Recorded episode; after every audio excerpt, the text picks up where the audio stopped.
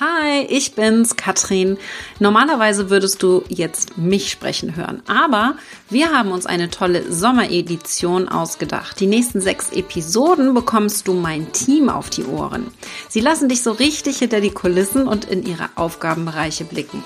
Schnall dich an und halte dich fest. Jetzt kommen die Spezialisten ihres Fachgebietes. Hallo, ich bin Bea und ich bin im Team Katrin für die Produkt- und Marketingstrategie verantwortlich. Das heißt, ich mache mir total gerne und leidenschaftlich Gedanken darüber, wie wir unsere Produkte für dich weiterentwickeln können, wie wir neue Produkte kreieren können, die passend für deine aktuelle Situation sind und wie wir es dann schaffen, dich auf uns aufmerksam zu machen und von uns zu überzeugen. Wir schauen uns heute mal an, ob sich denn der Aufbau eines Online-Business noch lohnt. Ich sag dir schon mal, na klar.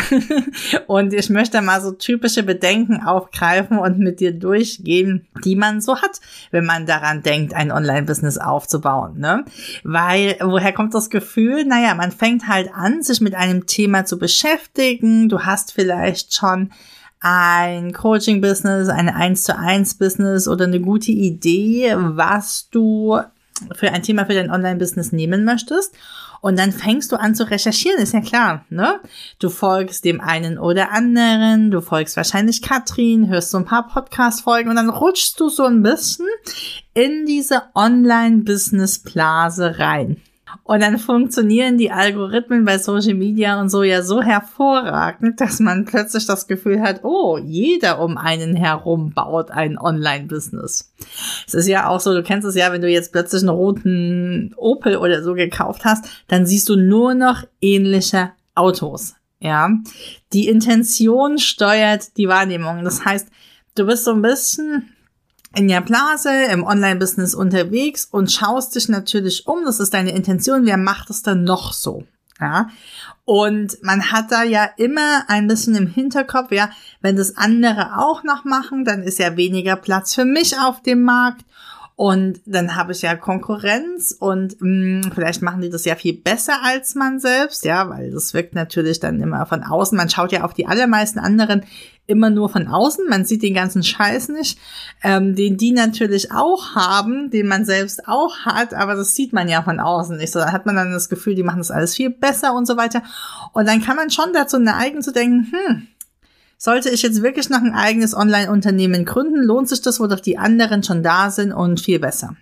Und jetzt will ich da noch mal eine kleine Geschichte dazu erzählen. Du weißt doch, früher gab's, also meine Geschichtskenntnisse sind jetzt rudimentär vorhanden. Ja, wenn du jetzt versehentlich Geschichtswissenschaftler bist, dann sieh mir bitte nach, dass ich diese Geschichte jetzt, naja, ich sag mal sehr grob erzähle. Also, früher gab es doch Pferdekutschen. Und dann kam irgendjemand, ich glaube, es war Henry Ford tatsächlich, und hat das Auto erfunden. Und jetzt ist aber Henry Ford ganz offensichtlich nicht der Einzige geblieben, der sich mit Autos beschäftigt, weil wir haben ja heute zig Automarken, ja. Du hast ja VW, du hast Mercedes, du hast Fiat, du hast tausend Automarken. Und wenn die immer gedacht hätten, oh, jetzt ist der Henry Ford mit seinem Auto doch schon da, da brauche ich nichts mehr machen, der hat das ja jetzt schon erfunden, dann wäre es ganz schön blöd gewesen. Denn dann hätten wir genau ein Auto.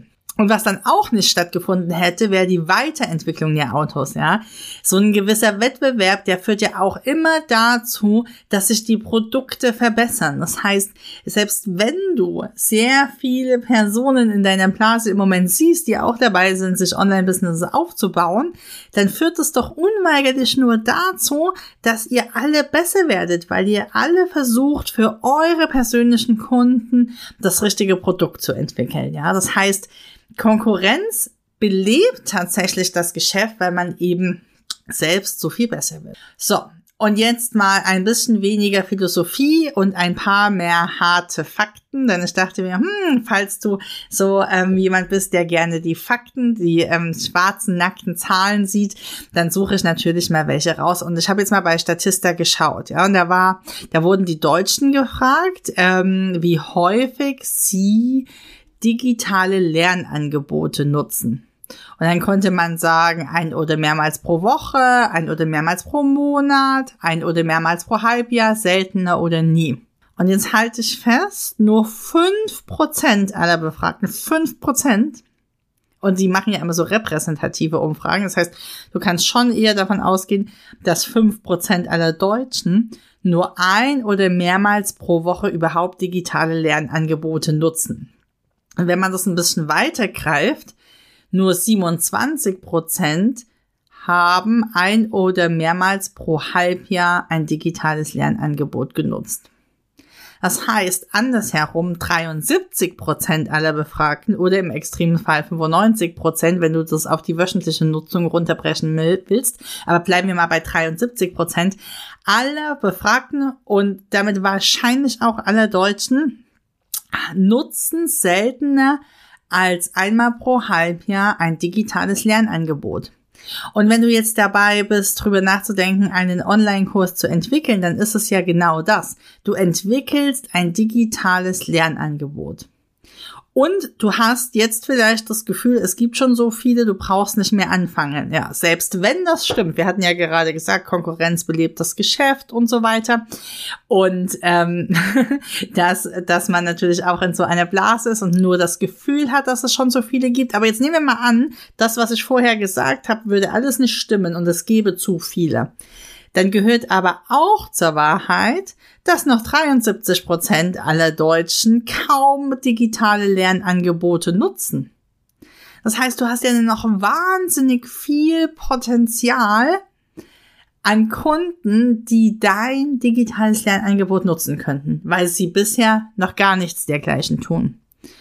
Und ich lasse jetzt nicht gelten, weil wahrscheinlich denkst du jetzt in deinem Kopf, ja, aber wenn die das jetzt nicht nutzen, warum sollten sie es später nutzen? Naja, die Gesellschaft wird ja nun, die verändert sich ja.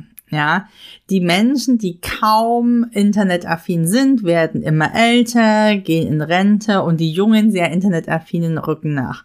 Das heißt, heute zu beginnen, deinen Online-Kurs zu entwickeln, dein Online-Business aufzubauen, ist eine sichere Investition in deine Zukunft. Ja. Und ehrlich gesagt, ich habe auch nachgeschaut, wie viele Prozent der Deutschen denn überhaupt Handys nutzen und es sind 95 Prozent, die Handys und Internet nutzen. Also das heißt, du hast wahnsinniges Potenzial. Ja. Also von dieser Seite lohnt sich's auf jeden Fall noch. Es gibt wahnsinnig viel Potenzial. Sehr, sehr viele Personen nutzen noch überhaupt keine digitalen Lernangebote. Ja, das heißt, wir können sagen, Online ist die Zukunft, Online-Lernangebote sind die Zukunft.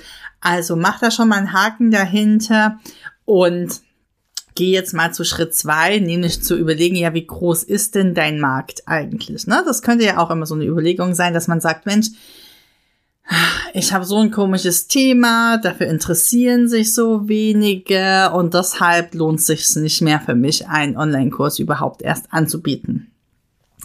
Wir gehen da jetzt gleich mal so eine beispielhafte Rechnung durch, wie man sich überlegen könnte, wie groß denn das eigene Marktpotenzial ist. Ich möchte dir nur vorher noch eine Geschichte von Katrin erzählen.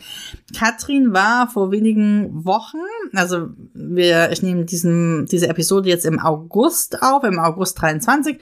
Ein paar Wochen vorher war sie auf dem Tomorrowland Festival und da hat sie jemanden wieder getroffen, der Thomas hieß ja meines Wissens nach, ähm, der verdient mehrere Millionen Euro im Jahr mit ähm, Ziehharmonika-Kursen, also mit Akkordeon-Kursen.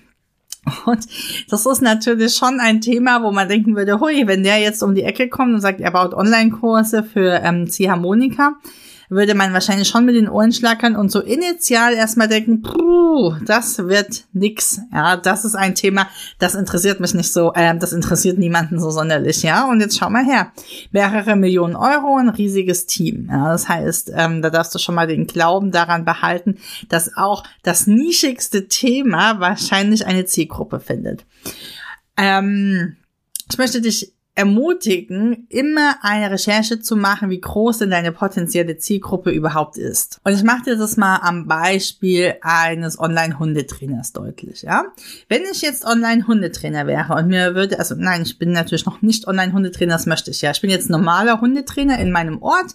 Mein Ort, sage ich mal, hat 3000 Einwohner. Da bin ich jetzt unterwegs als Hundetrainer und stelle jetzt fest, hm, ich tausche immer meine Zeit gegen Geld. Also ich gebe jetzt eine Trainingsstunde, dafür bekomme ich zum Beispiel 60 Euro und das mache ich fünfmal am Tag, weil danach kann ich schon die Geschichten nicht mehr hören und ich muss ja noch Buchhaltung machen und Trainingspläne schreiben und irgendwie muss ich dann mein Kind auch noch aus der Kita holen.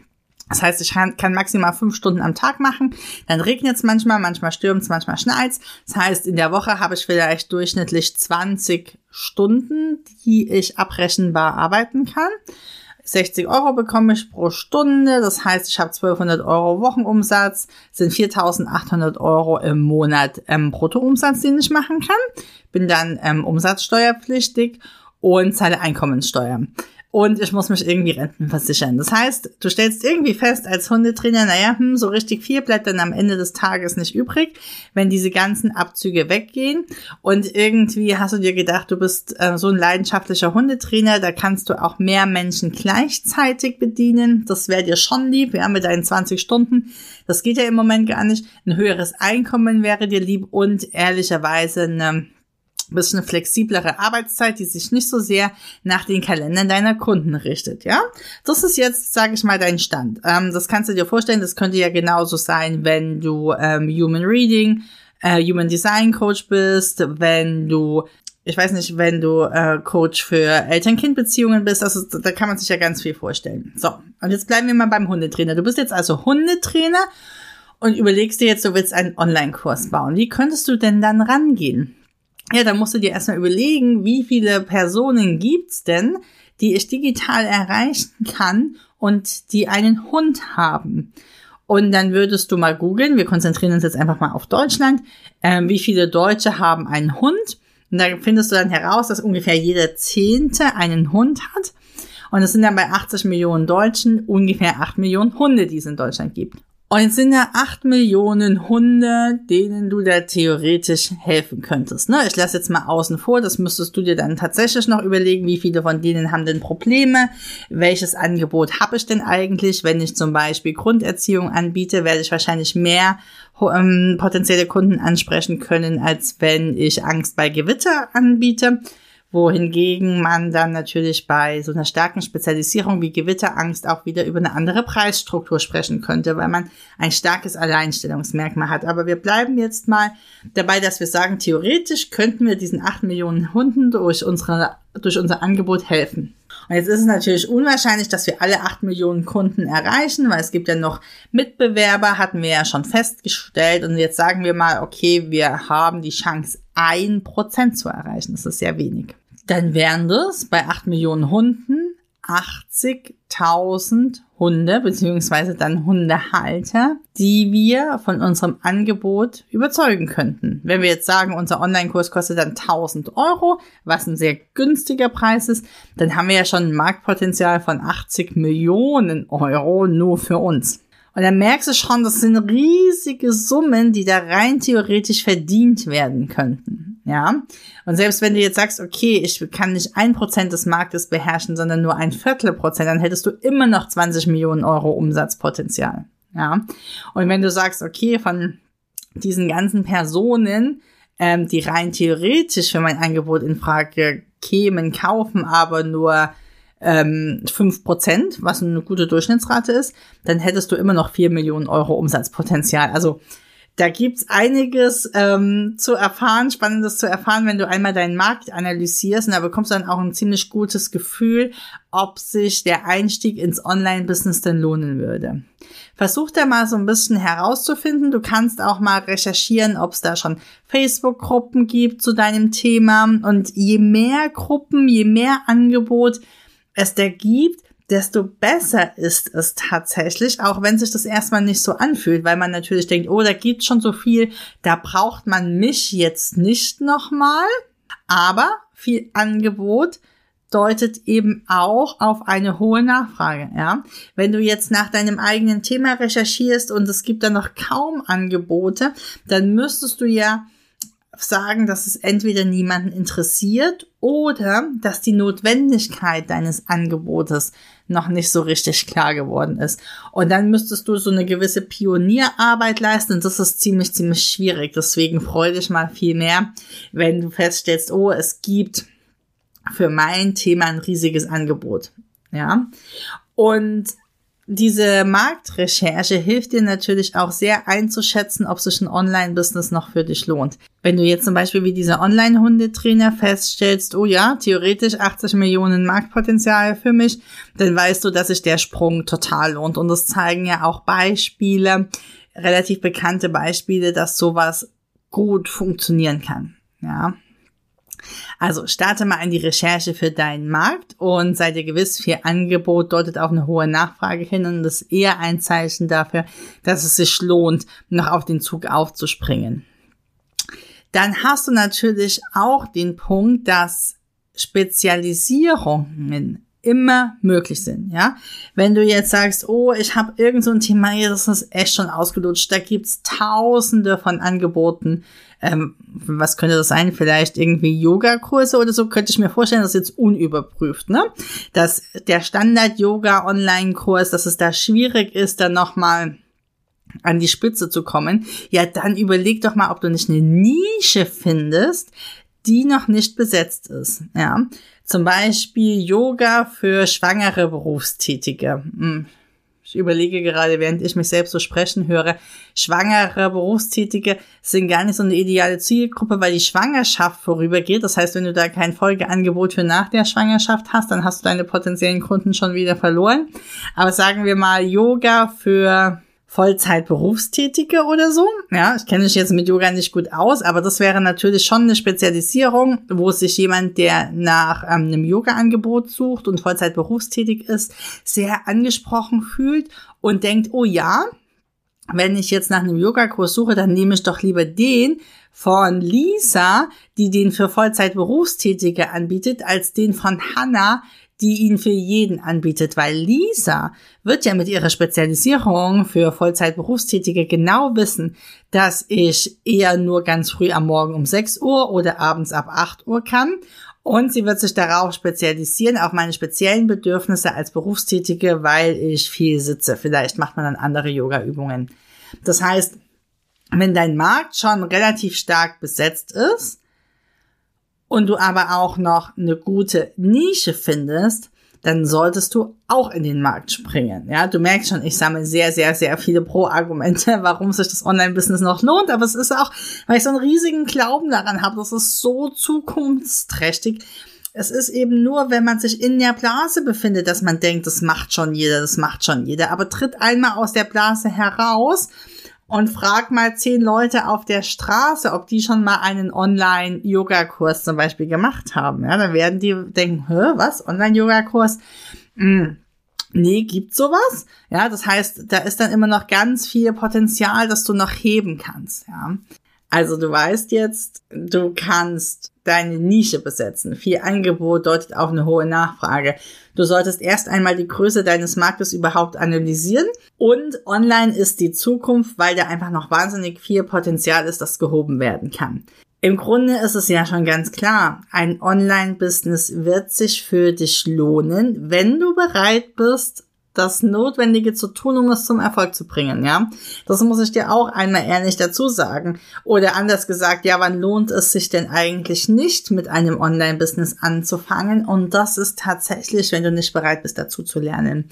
Ein Online-Business-Aufbau ist ein, ich möchte fast sagen Höllenritt. Ich möchte aber dieses Wort so nicht benutzen, weil es wahnsinnig Spaß macht, ja. Aber es ist ein Ritt, ein freudvoller Ritt durch oh, ganz viele verschiedene Themengebiete. Ja, du bist ja, wenn du anfängst, dein Online-Unternehmen aufzubauen, bist du ja Gründer, du bist Unternehmer, du bist vielleicht Arbeitgeber, du bist gleichzeitig Content Creator, du bist Moderator, du bist Marketing-Spezialist, du bist Spezialist für Suchmaschinenoptimierung, du bist dein eigener Positionierungscoach, du bist alles.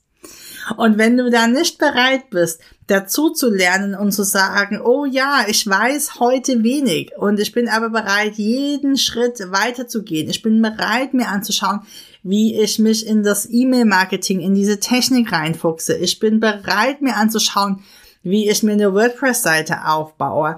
Ich bin bereit, mir anzuschauen, wie man Marketing macht. Ich bin bereit, mir anzuschauen, wie man launcht. Ich bin bereit, mir anzuschauen, wie man den erste Kunden gewinnt. Ja, dann wird es auch erfolgreich sein. Ja, wenn du aber jemand bist, der von Neuem tendenziell zurückschreckt, der lieber ähm, die gewohnten Pfade, und das ist vollkommen okay, ja, Menschen dürfen so sein. Wenn du jemand bist, der lieber in den gewohnten Pfaden bleiben will, dann ist es wahrscheinlich nichts, dieses Online-Business aufzubauen, weil dann ist es wahnsinnig frustrierend, weil man schon es, es eröffnet sich schon eine neue Welt. Das muss ich dir sagen. Ja. Das ist so. Und das ist wunderschön, ja. Was die, wir sehen das ja immer in den Programmen. Also ich sag's dir ganz ehrlich, wir sehen auch Personen, die nicht richtig bereit sind und für dieses dann ein frustrierendes Erlebnis ist. Aber der Großteil der Personen, die wir in den Programmen haben, die sind dann so zufrieden mit sich selbst, ja, die sind so happy mit dem, was sie geschafft haben. Wir hatten jetzt, ähm, das jetzt mal als kleine Anekdote, in der Launch Academy hatten wir als diese Runde gestartet ist vor ein paar Monaten, hatten wir einen Eröffnungscall mit denen und da haben wir uns eine E-Mail aus der Zukunft geschrieben. Wie erkläre ich das denn jetzt kurz? Es gibt ein Programm, da kann man was reinschreiben und dieses Programm schickt einem dann zu einem vorgegebenen Zeitpunkt eine E-Mail mit dem, was man da eben reingeschrieben hat. Und wir hatten uns dann so überlegt, wo möchte ich denn heute in drei Monaten stehen? Das hatten sich die Teilnehmer überlegt. Und jetzt kamen diese E-Mails letzte Woche an. Und es war so süß in der Facebook-Gruppe zu lesen, wie sie dann geschrieben haben, dass einiges von dem, was sie sich vorgenommen hatten, tatsächlich eingetreten ist. Und das ist aber nur eingetreten, ja. Also da ging es zum Beispiel darum, dass die eine Teilnehmerin hatte sich vorgenommen, einen gewissen Umsatz mit Minikursen zu machen. Und das hat dann auch funktioniert. Und es ist aber nur eingetreten, weil die richtig geackert haben. Das ist wirklich so. Die waren bereit, dazu zu lernen. Die waren bereit, sich zu überlegen, wie, wie verkaufe ich so einen Minikurs? Wie erstelle ich den Minikurs? Was hat der mit meinem Hauptprodukt zu tun? Und so weiter und so fort. Und sie waren eben auch bereit, und das ist für mich der Punkt zwei, Zeit oder Geld zu investieren. Ja, du kannst alles, alles selbst machen. Katrin hat auch ewig lang alles alles selbst gemacht. Du brauchst nicht viel Geld, um mit einem Online-Business zu starten. Du musst aber fleißig sein. Ja, das heißt, es lohnt sich tatsächlich nur, wenn du bereit bist, die Zeit zu investieren und wenn du ähm, manche Sachen nicht selbst machen möchtest, weil sie andere besser können, weil du denkst, dass deine Zeit anders besser gebraucht ist, dann musst du eben bereit sein, ähm, Geld zu investieren für Freelancer und für andere Experten, die dich dabei unterstützen. Machen wir auch, ne? Aber diese Bereitschaft braucht es eben. Es geht nicht von alleine, egal was dir alle anderen Coaches versprechen, es funktioniert nicht. Du wirst nicht Millionär über Nacht. Du kannst Millionär werden, aber nur wenn du bereit bist, dazu zu lernen und wenn du bereit bist, Zeit zu investieren.